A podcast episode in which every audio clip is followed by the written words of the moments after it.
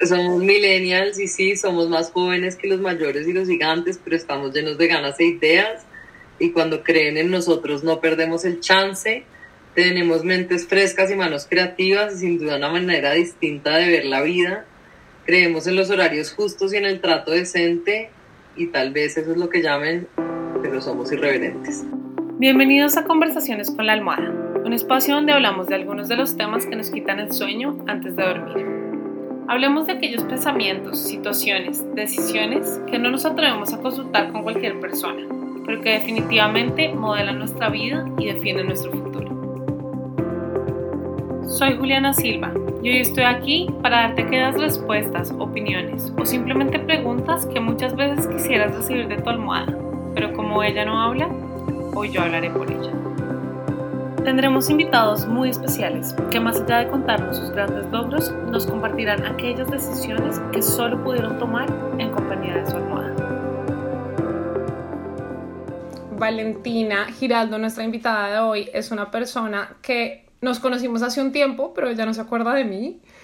Eh, Valentina, voy, voy a darte una pequeña introducción, pero luego quiero que tú te presentes. Y bueno, Valentina es una mujer colombiana, millennial, emprendedora, alguien a quien yo admiro muchísimo por su trabajo. Ella es la creadora de La Valentina Design, un estudio de diseño y branding que genera unas marcas y un contenido realmente increíble, muy original y me gusta mucho la manera como, como trabaja, también lo que expresa en cuanto a emprendimiento y en cuanto a muchas cosas que creo que, que hacen que sea una persona de admirar y que su, su vida, sus experiencias nos pueden enseñar muchas muchas cosas, sobre todo a las mujeres que de pronto queremos lanzar proyectos personales o que somos muy jóvenes y no tenemos suficiente experiencia y siempre vemos como aquello que nos falta y no simplemente nos lanzamos al agua.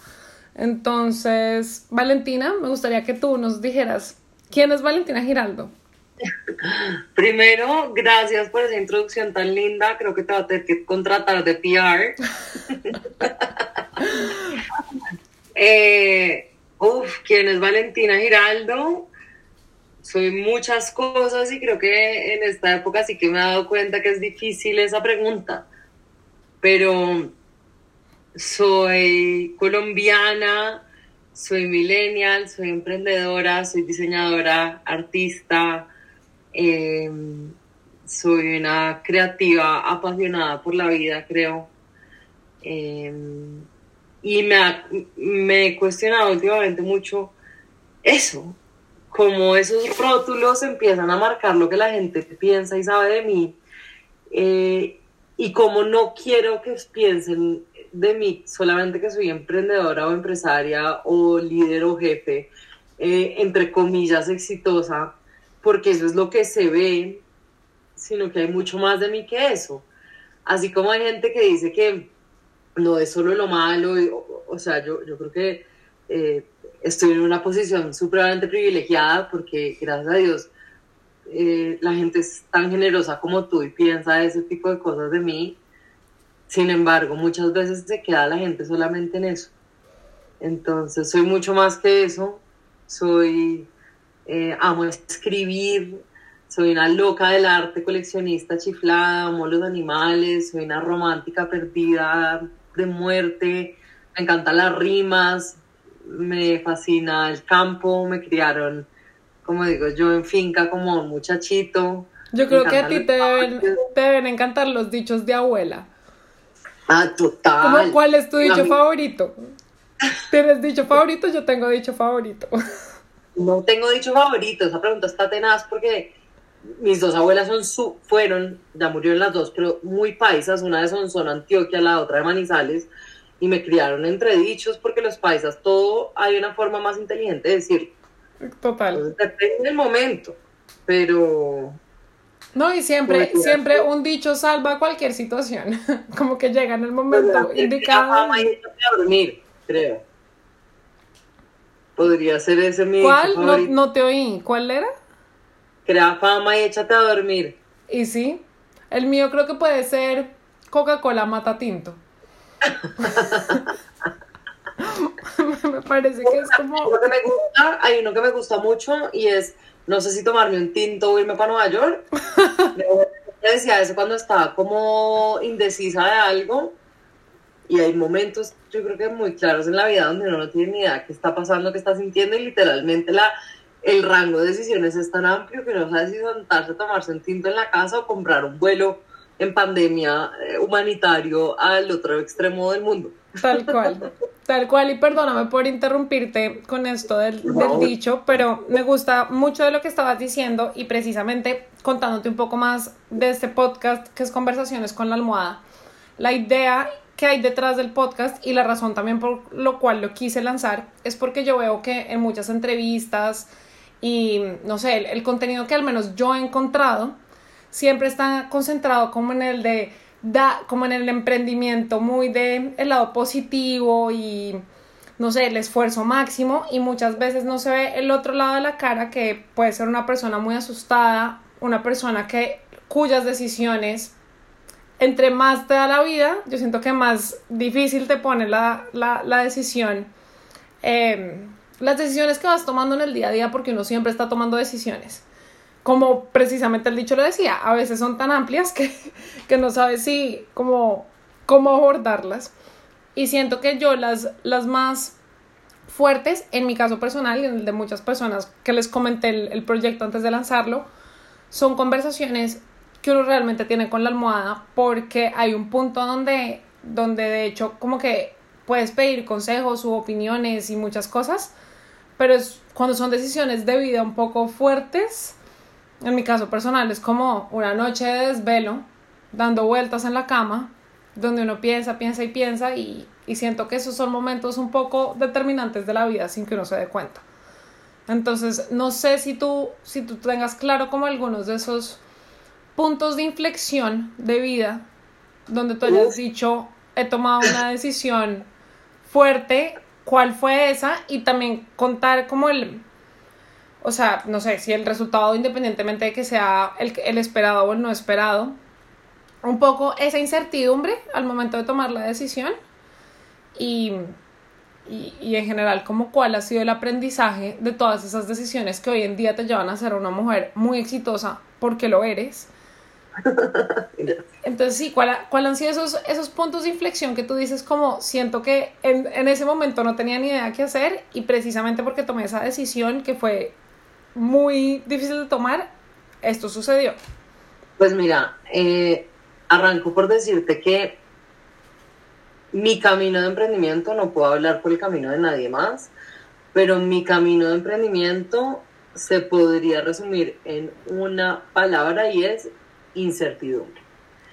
Eh, y yo creo que muchas veces la gente me ve y me dice, no, pues usted ya tiene la vida resuelta, ya tiene su empresa, ya tiene como, sí, pero es que yo no tengo ni idea si pasa mañana voy a tener cómo pagar la nómina, si me van a renunciar mis empleados, si me van a montar la competencia, eh, un cliente, si va a tener con qué seguir adelante con este proyecto. Y es más la terquedad y, la, y el sueño lo que, me, lo que me da la gasolina más que la certeza, porque creo que no hay nada certero en este camino, al menos en el mío. Hay un punto de inflexión muy claro en mi vida, pero eh, tristemente no fue una decisión que tomé yo por, mi, eh, por mis propios medios, fue una decisión que la vida tomó por mí em, y fue un accidente de carro que tuve hace seis años en, en Anapoima con unos personajes cuyos nombres no vale la pena mencionar porque, como dice René de Calle 13, no vale la pena hacerlos famosos.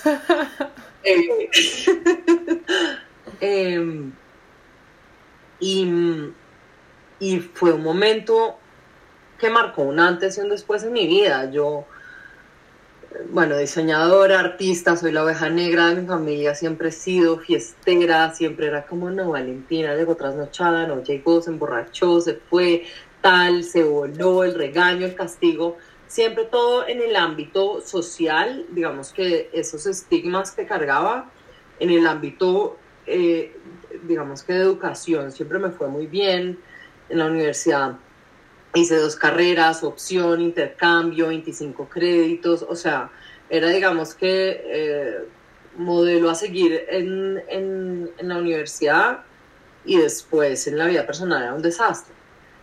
Y,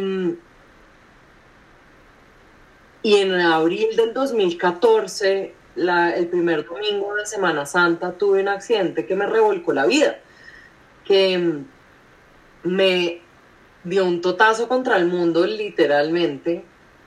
Eh, tuve una contusión cerebral, perdí un carro, yo vale la pena aclarar que no iba manejando yo, pero que era mi carro, eh, y quedé en un muy mal lugar en todos, mis, en todos los aspectos de mi vida socialmente yo era a la persona que había que señalar para decir, supieron la del accidente en las Galleguas, es que yo sé que el carro que se volcó, eso el otro día era como Disney de la cantidad de gente yendo a ver el carro volcado y yo llorando al, lado del carro, o sea, esta vaina era una escena de una película muy tétrica.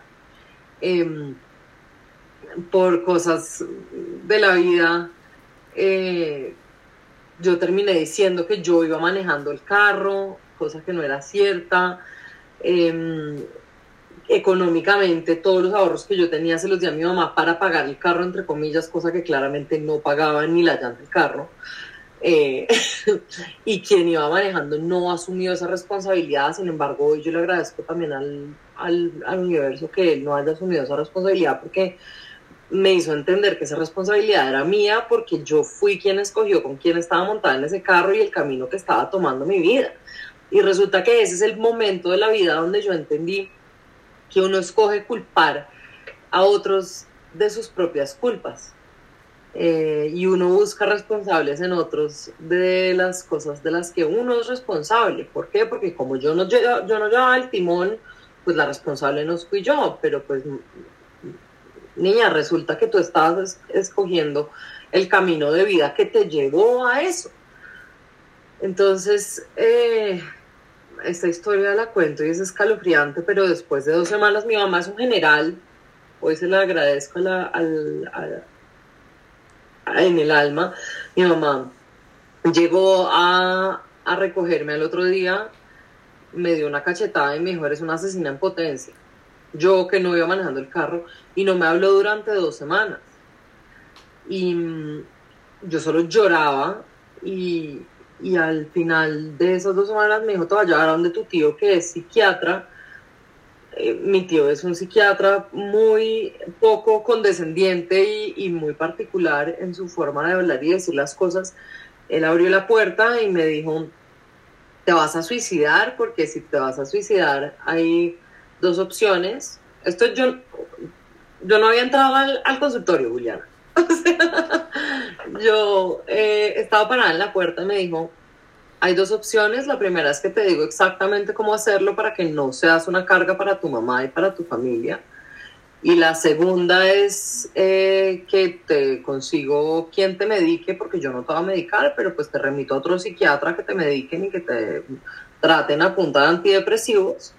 Y yo en shock absoluto me dijo, y la tercera opción es que te amarres los pantalones, asumas las consecuencias de tus actos y sigas adelante.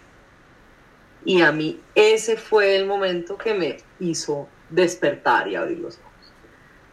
Y decir, listo, hay unas cosas eh, sobre las cuales ya no tengo eh, poder de cambio, pero hay otras sobre las cuales sí.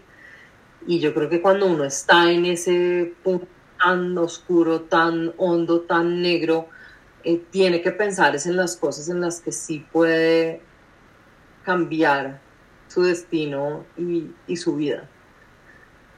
Entonces, ese fue el momento de inflexión en mi vida. Ese fue el momento eh, que no todo es rosado y de colorcitos y el equipo animal de la Valentina siendo máximo, pero eso nació de un mierdero muy grande. Claro. Y, y realmente, como al comienzo que empezaste a contarlo, que decías no fue una decisión que tomé yo, y luego como que muestras como si hubo decisiones tuyas que te llevaron a ese lugar en ese momento y que luego, de hecho, tras el, pues toda esta historia tan un poco trágica que me acabas de contar, tú misma tomaste una decisión como de girar un poco tu vida hacia donde ibas y hacia donde querías ir. Y creo yo que normalmente esos totazos contra la vida, yo los he tenido de, de otras formas, pero los momentos donde yo peor he estado, que uno dice como, ¿qué es esto? O sea, como, ¿es, es esto la vida? Que sí, siento que llega un cuestionamiento muy fuerte interno, es donde realmente a veces encuentras un poco de... Pues no lo encuentras. Buscas y te das cuenta que tu vida depende de ti, que tú la construyes y, y buscas tomar decisiones para ir hacia donde quieres ir o convertirte en la persona que te quieres convertir. Mira, sin lugar a dudas, de, de estar sentado en una playa tomando mojitos, nadie nunca eh, aprendió algo que le cambió la vida. Que dicho estar sentado en una playa tomando mojitos, pero Total. eso no me va a cambiar la vida a mí. A mí me cambió la vida estrellarme contra un carro, dejarlo en pérdida total, agarrarme con mi mamá y más que agarrarme, decepcionarla a unos niveles, y ya la había decepcionado muchas veces, pero a unos niveles que no conocía, estar en boca de todo el mundo, pobre sitiada, tener la cara como un avatar porque estaba negra desde la frente hasta los pómulos eh, y completamente hinchada con los ojos chinos del totazo que me di en la cabeza, estar sin un peso porque toda la plata se la había dado a mi mamá para pagar ese carro. Eh, estar a punto de retirar semestre donde estaba haciendo la tesis de diseño y de arte, llegar a la universidad llorando y estar en boca de todo el mundo, eh, eso te cambia la vida. Eso es lo que realmente te, te, te pone en el lugar que es y obviamente por eso te dije que le agradezco a mi mamá enormemente a siempre haber sido el general que ha sido, porque después la mente lo entiendo y lo veo hoy, 30 años después. Durante mucho tiempo pensaba que mi mamá era una psicópata y- histérica. Claro, y uno le siempre... agradezco. Sí. Y uno siempre va a culpar, a mí también me ha pasado que uno busca culpar a otras personas, como me pasa esto y todo salió mal por esto y esto y esto. Y eso es muy fácil, es que es demasiado fácil tú, tú decir por qué todo el mundo hace las cosas, digamos, llamémoslo mal, aunque creo que no es la palabra que, que lo describe. Pero cuando uno empieza a mirar hacia adentro en qué estoy haciendo yo y cómo estoy contribuyendo yo a estas situaciones, creo que se puede dar una transformación interna muy bonita. Y yo creo que esa conversación que tú tuviste con, con tu tío, que me parece muy fuerte, sobre todo pues por, por un tema como de salud mental y, y estamos hablando de un profesional de la salud mental.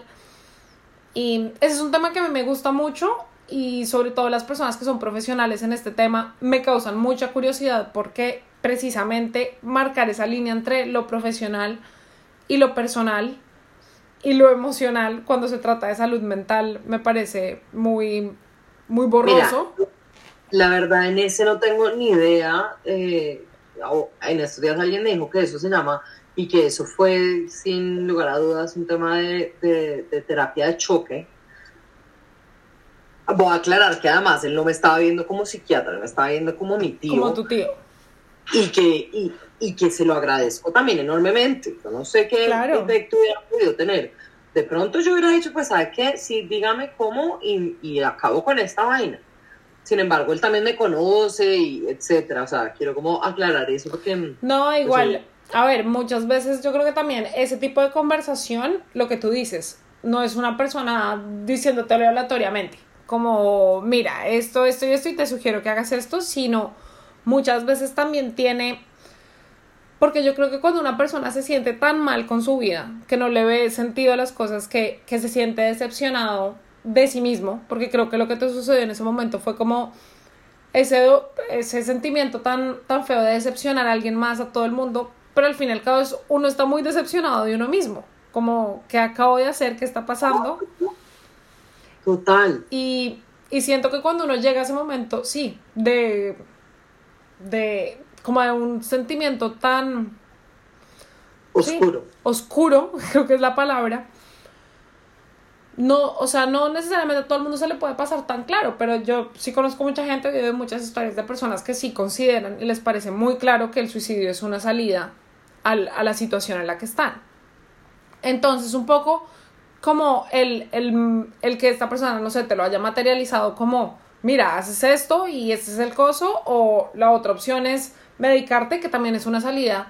Entre, acá no estoy hablando de que la, pues, la medicación para casos de salud mental sea mala o no, pero es una salida también, digamos, fácil, porque es como apagar tu, tu, tu cerebro y lo que está sucediendo, o la otra es ponte bien los pantalones y enfrenta esta situación. Total, no, a mí esa vaina me sacó de ese hueco y yo hoy lo veo y como dice un amigo mío, ver las cosas en retrospectiva es muy fácil porque es que uno entiende, es como ser el narrador omnisciente de la historia y ver la película desde afuera, conociendo el guion y conociendo cómo va a terminar, pero obviamente vivirlo en ese momento fue para mí tenaz, fue horrible.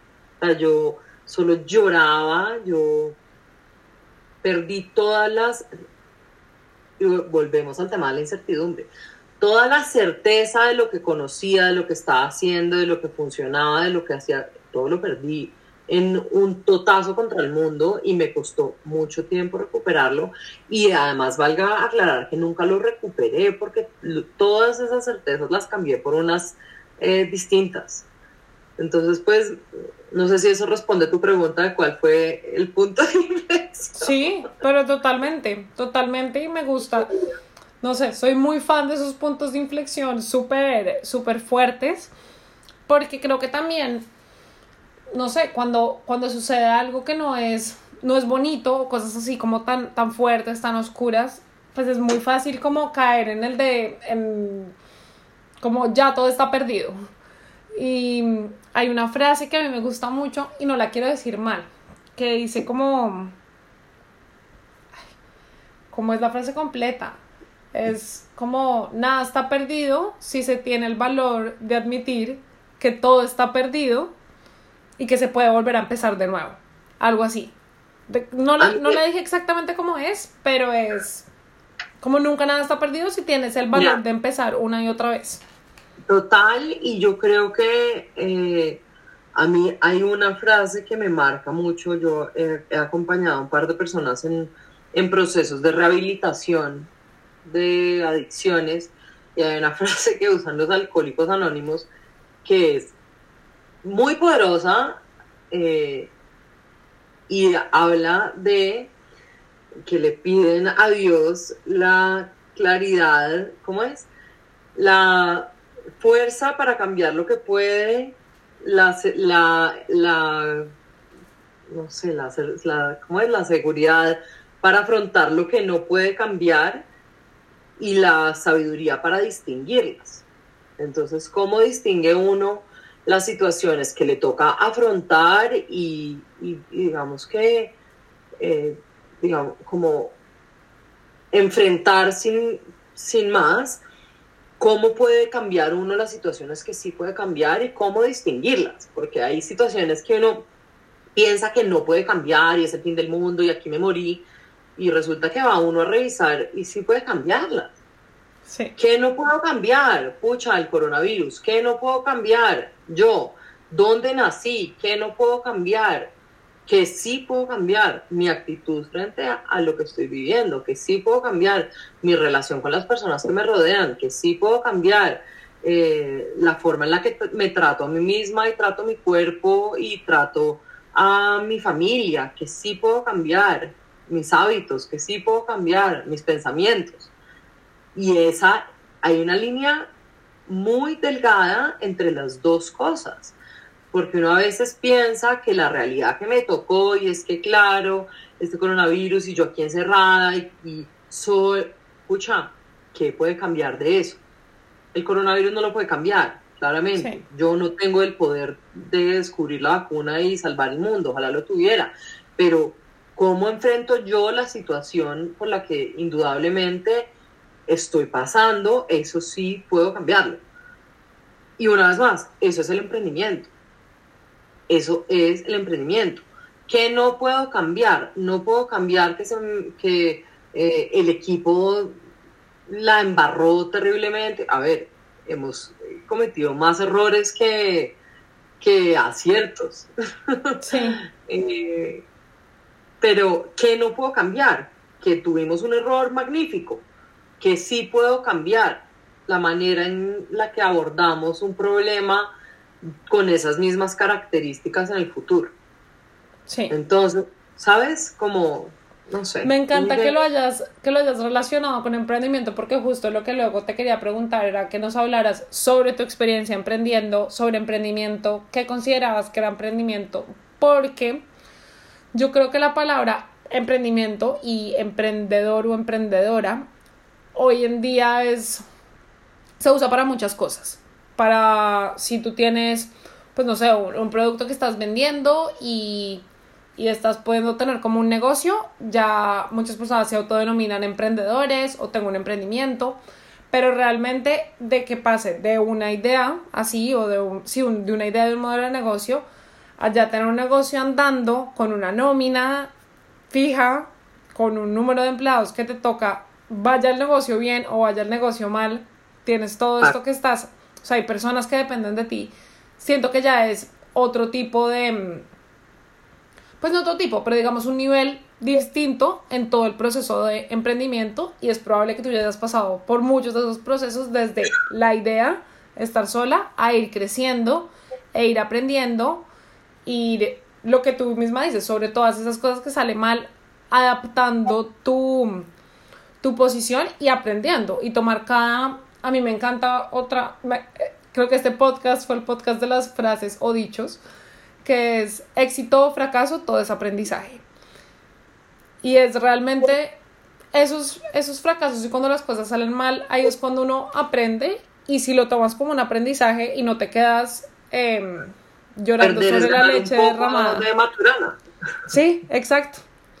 Entonces, sí, quisiera como que, que aparte de lo que me acabas de contar, ¿qué, nos puedes contar sobre emprendimiento? ¿Cómo, ¿Cómo, has visto tú tu proceso? Ya como un poco como líder, pero también de la parte personal y como el componente un poco personal y humano que has tenido en el proceso. Porque creo que ahí hay como dos, dos pueden haber dos caras de Valentina. Ok, pues mira, Sí, lo, lo, primero que te puedo decir con respecto a eso es que yo siempre me vi como empresaria. Yo arranqué como freelance, obviamente, sola en el estudio de mi casa, haciendo las cosas en el computador. Em, sin embargo, yo siempre supe que yo no quería ser freelance. Yo siempre supe que yo me soñaba con una oficina gigante, llena de gente, con equipos, trabajando con un montón de clientes. Y entonces, yo creo que hay una primera diferencia muy grande entre quienes tienen quienes son independientes y quienes son empresarios o, emprendedores o lo que sea. Yo podría hacer lo que hago hoy de manera independiente, sola, para un par de clientes. Yo no podría hacer sola lo que hace mi empresa hoy. Claro. Y ahí hay una diferencia grande. Y en estos días me preguntaron en qué momento empezar a contratar o en qué momento más bien empecé yo a contratar personas eh, y fue en el momento en que me di cuenta que ya no podía cumplirle a mis clientes con mis promesas yo sola. Pero yo siempre supe que ese momento iba a llegar. O sea, yo, yo arranqué en enero del 2015 no vendiéndome como Valentina Giraldo. Arranqué vendiéndome como la Valentina. Y la Valentina era yo solita en mi casa, en el estudio de, de la casa de mi mamá. Pero siempre supe que eso era una empresa entonces, creo que hay una primera decisión que marca una diferencia muy clara. Eh, obviamente, ¿qué pasa? Uno quiere generar empresa, ah, las responsabilidades solamente crecen.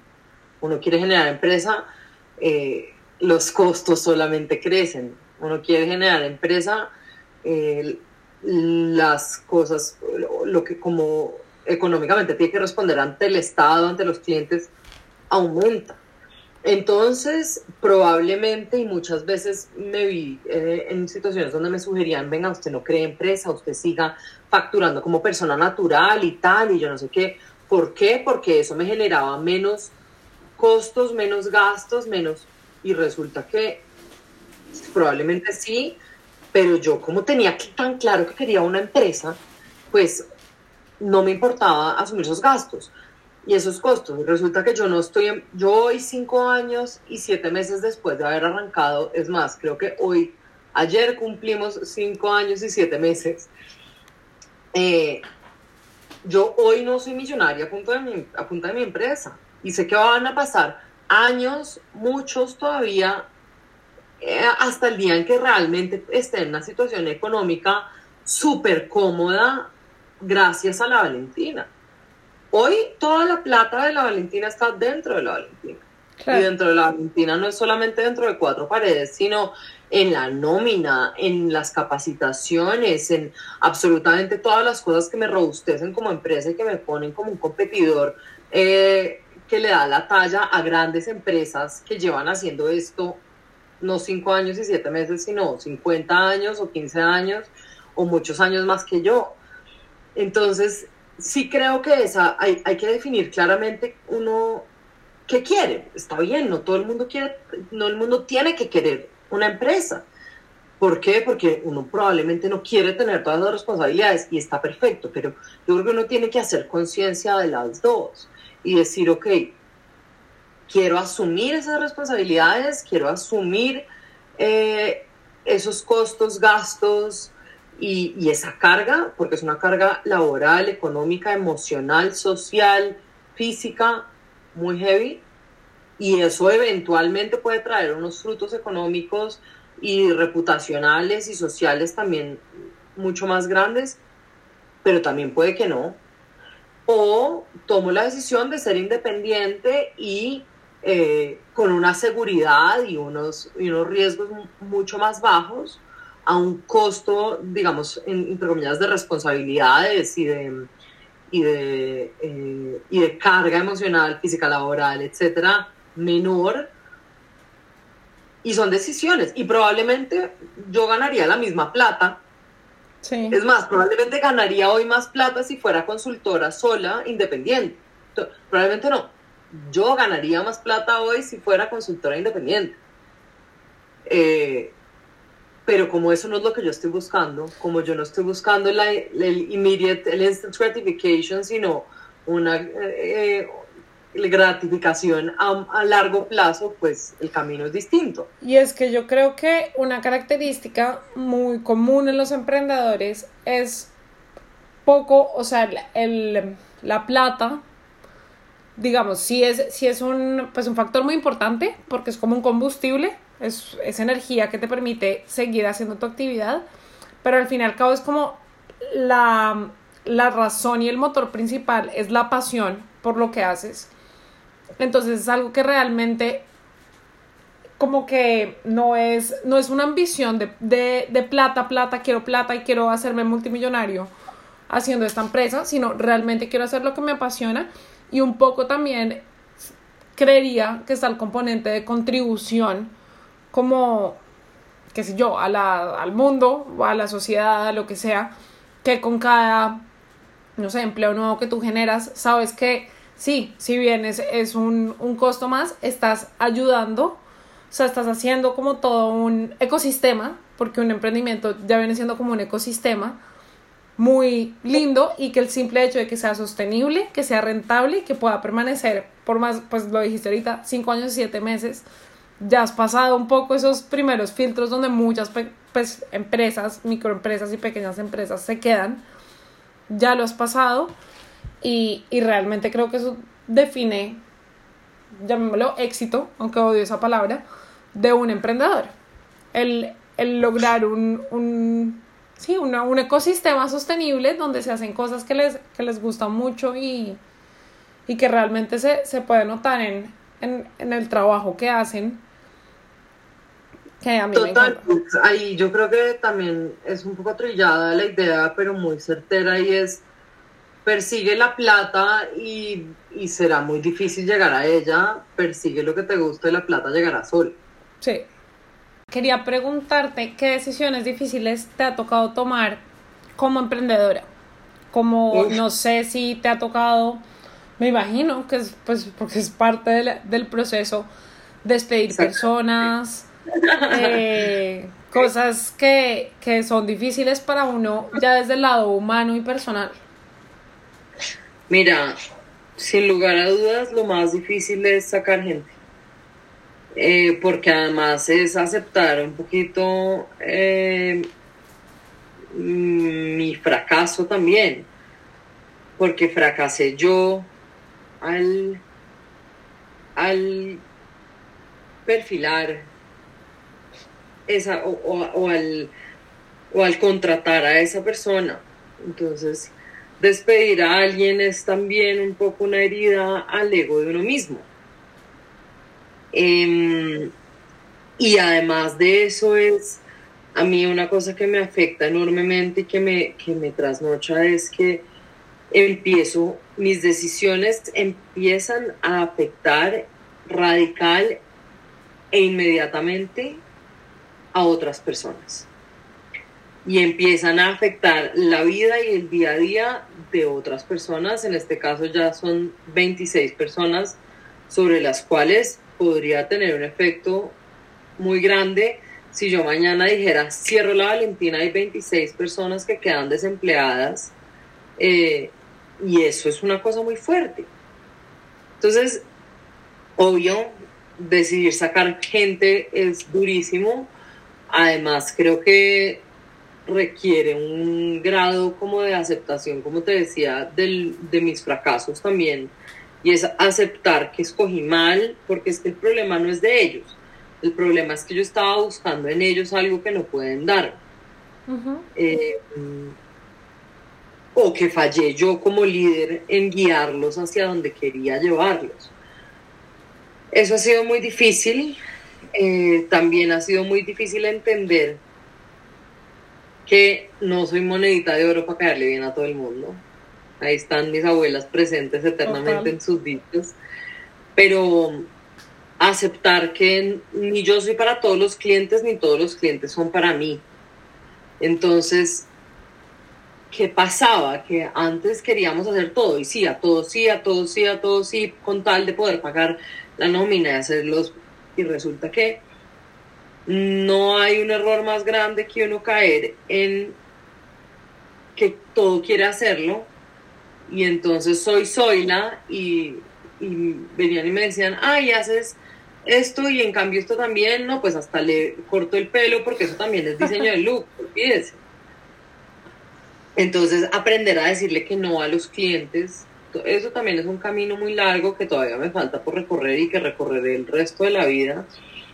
Em, aprender a decirle que no a mis empleados, porque el no no es solamente despedirlos, el no es, yo digamos que soy muy tranquila, así como soy de arrebatada y de loca, eh, y de acelerada, soy muy tranquila con mi gente y soy muy alcahueta con mi gente y me gusta que estén bien y realmente estoy convencida que los espacios de gente que está tranquila y feliz son espacios más productivos y más fructíferos dentro de lo que sea que sea que producen. Pero entonces también está en la otra cara de la moneda y es, eh, también tengo que saberles decir que no, porque no todo puede ser sí. Y yo creo que en eso muchos papás me entenderán, yo no soy mamá todavía, pero muchos papás me entenderán en el papá alcahueta que siempre le dice al hijo que sí, que puede ir a todo, que, que sí a todo, que le compra todo, que tal a todo. Y el día que le dice que no, pues obviamente el papá es un hijo de madre. Entonces, encontrar esa línea ha sido tan complejo para mí y es una lucha de todos los días porque además nunca tuve jefe, yo nunca fui empleada en ninguna parte. Bueno, eh, después de mi accidente de carro trabajé en la ATP de tenis 250 para poder pagar eh, la deuda, eh, trabajé en Colombia Moda, pero eran periodos de, de, tiempo pues limitados y muy precisos, con trabajos además muy informales, entonces digamos que no, nunca tuve un rol dentro de una empresa realmente a largo plazo, ni un jefe de un buen tiempo ni nada por el estilo. Entonces, nunca aprendí de sus cosas, de las cosas buenas y malas de un jefe. Me ha tocado aprenderlas todas a los totazos contra el mundo. Es como, ah, no, eso no se hacía así, ups, qué pena, mundo. O, esto ha sido un gran acierto, por ejemplo. Eh, creo que de eso que te digo también hay una cosa muy buena y es que no aprendí de las mañas de alguien más Entonces no aprendí a, o sea, yo creo que muchas veces nos enseñan desde el no. No, eso no se puede hacer. No, ese permiso no se puede dar. No, eso tampoco lo vas a hacer. No. Y no desde el sí. Yo estoy aprendiendo desde el sí, si hago todo, hago todo. Y después un día empiezo a recortar y no al, no al revés. O sea, yo estoy como recortando mi espectro y no tratando de, de romper un cristal con un espectro que alguien más me puso. Eh, pero poner esos límites también es un tema de todos los días complejo. Sí, porque además todo tu equipo son personas muy jóvenes. Es un equipo muy, muy millennial. Muy, o sea, muy millennial y centennial. Yo soy la más vieja del equipo, tengo 30. Y de verdad, o sea, soy muy vieja para mi equipo.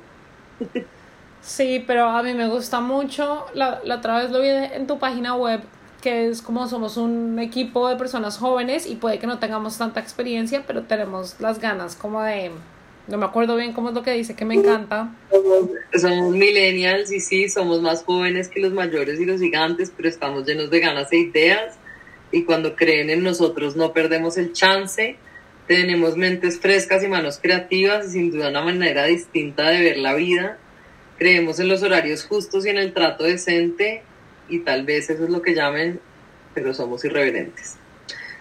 Me encanta, me encanta porque es, es real y, creo que ahí está el sello también auténtico de, de la Valentina. O sea, yo por ejemplo que no, pues hasta el día de hoy no he necesitado, digamos, un servicio de branding o algo así, aunque muchas veces yo, yo tengo ideas de negocio en la ducha, yo creo que a diario. Qué dicha.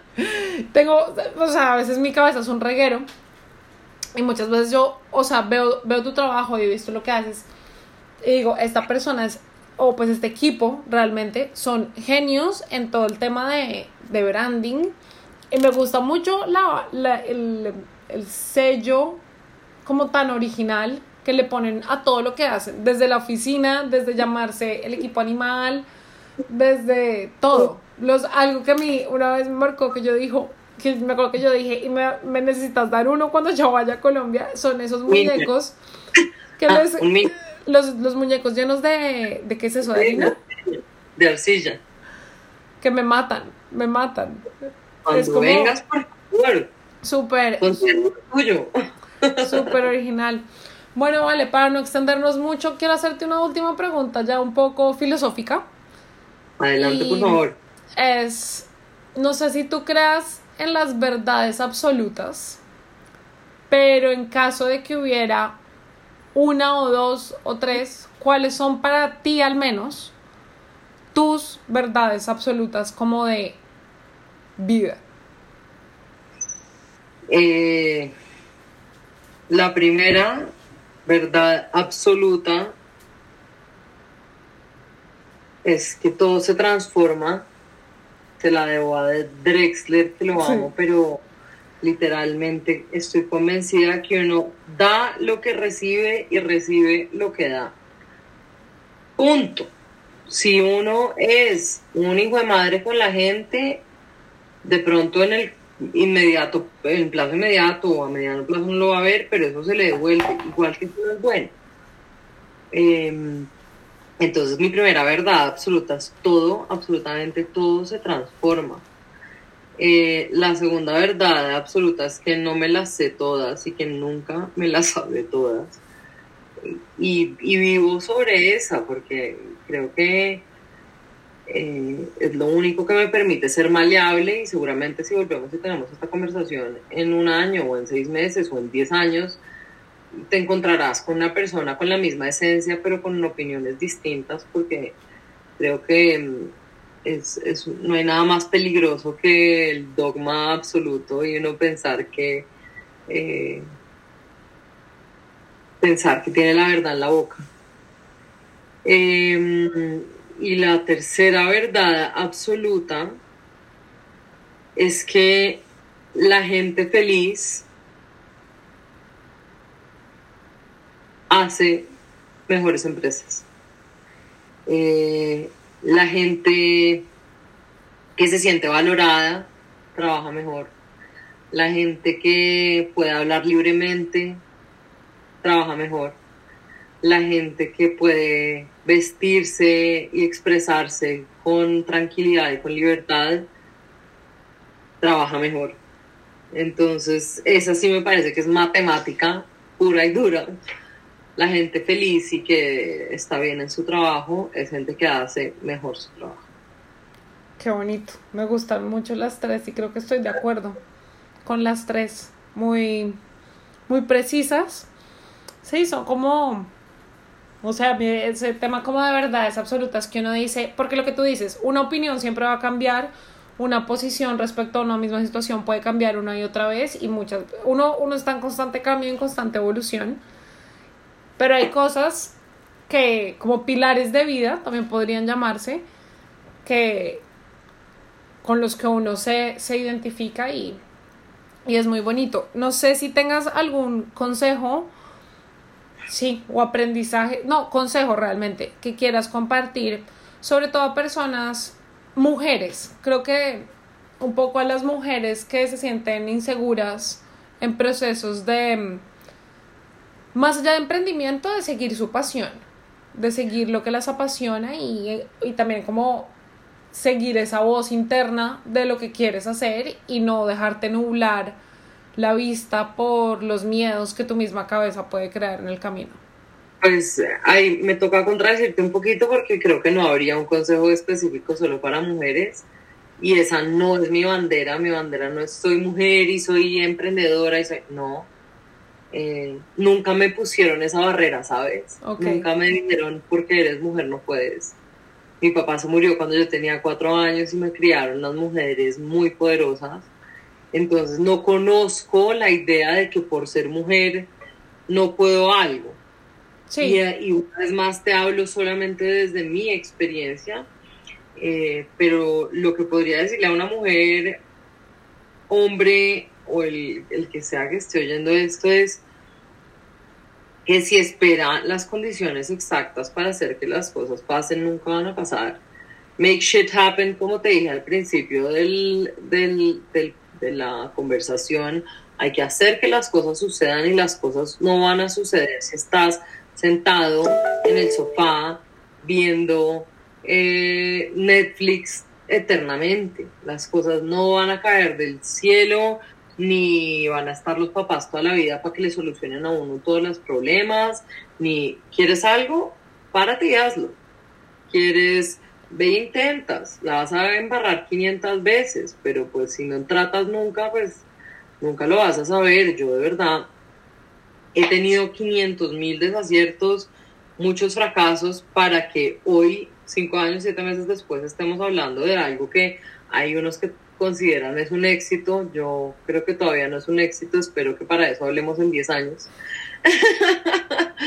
pero, pero es eso. ¿Quieres algo? pártelo en pedacitos eh, y arranca por el primer bocado, porque obviamente para tener una empresa no puedes cerrar los ojos y decidir tener una empresa. Eh, parte ese camino en, en pequeñas decisiones que, que, son más factibles, más posibles, más realistas y más eh, ejecutables y entonces el camino va a ser del día a día y no vas a estar enredada en lo que se va a venir dentro de uno, 10 o 100 años. Creo que ese es mi único consejo. Wow, pues realmente muy, muy poderoso. Yo creo que estas cosas que luego uno las oye es como, wow, es, es muy, muy interesante todo lo que dices y realmente te agradezco mucho por este tiempo que me, que me has dedicado. Y... Juliana, gracias por invitarme, de verdad, para mí es un honor que pienses en, que hayas pensado en mí para para compartir conmigo este ratico.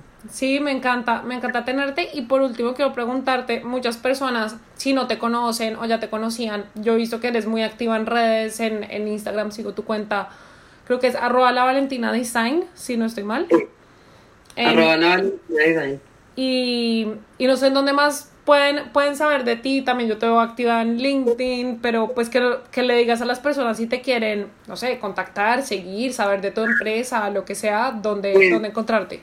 Los invito a estoquearme sin pena en arroba la Valentina Design en Instagram www.lavalentina.design en la página web, Valentina Giraldo Henao en mi LinkedIn personal eh, y en mi Instagram personal, todo es contenido distinto, perspectivas distintas y como te dije al principio del podcast, eh, hablo en cada plataforma, en uno como empresa, en otro como emprendedora y en el otro como persona.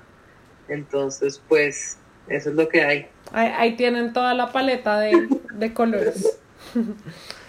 Diana, mil gracias por la invitación. A ti, que tengas un muy bonito día, mucha suerte. Te voy trabajando desde tu casa, creo que están en, en home office, entonces mucha suerte con, con, todas estas situaciones curiosas, adversas y este año que nos, que nos ha retado mucho. Te deseo siempre lo mejor y muy fan de tu trabajo. Muchas, muchas gracias, muy linda.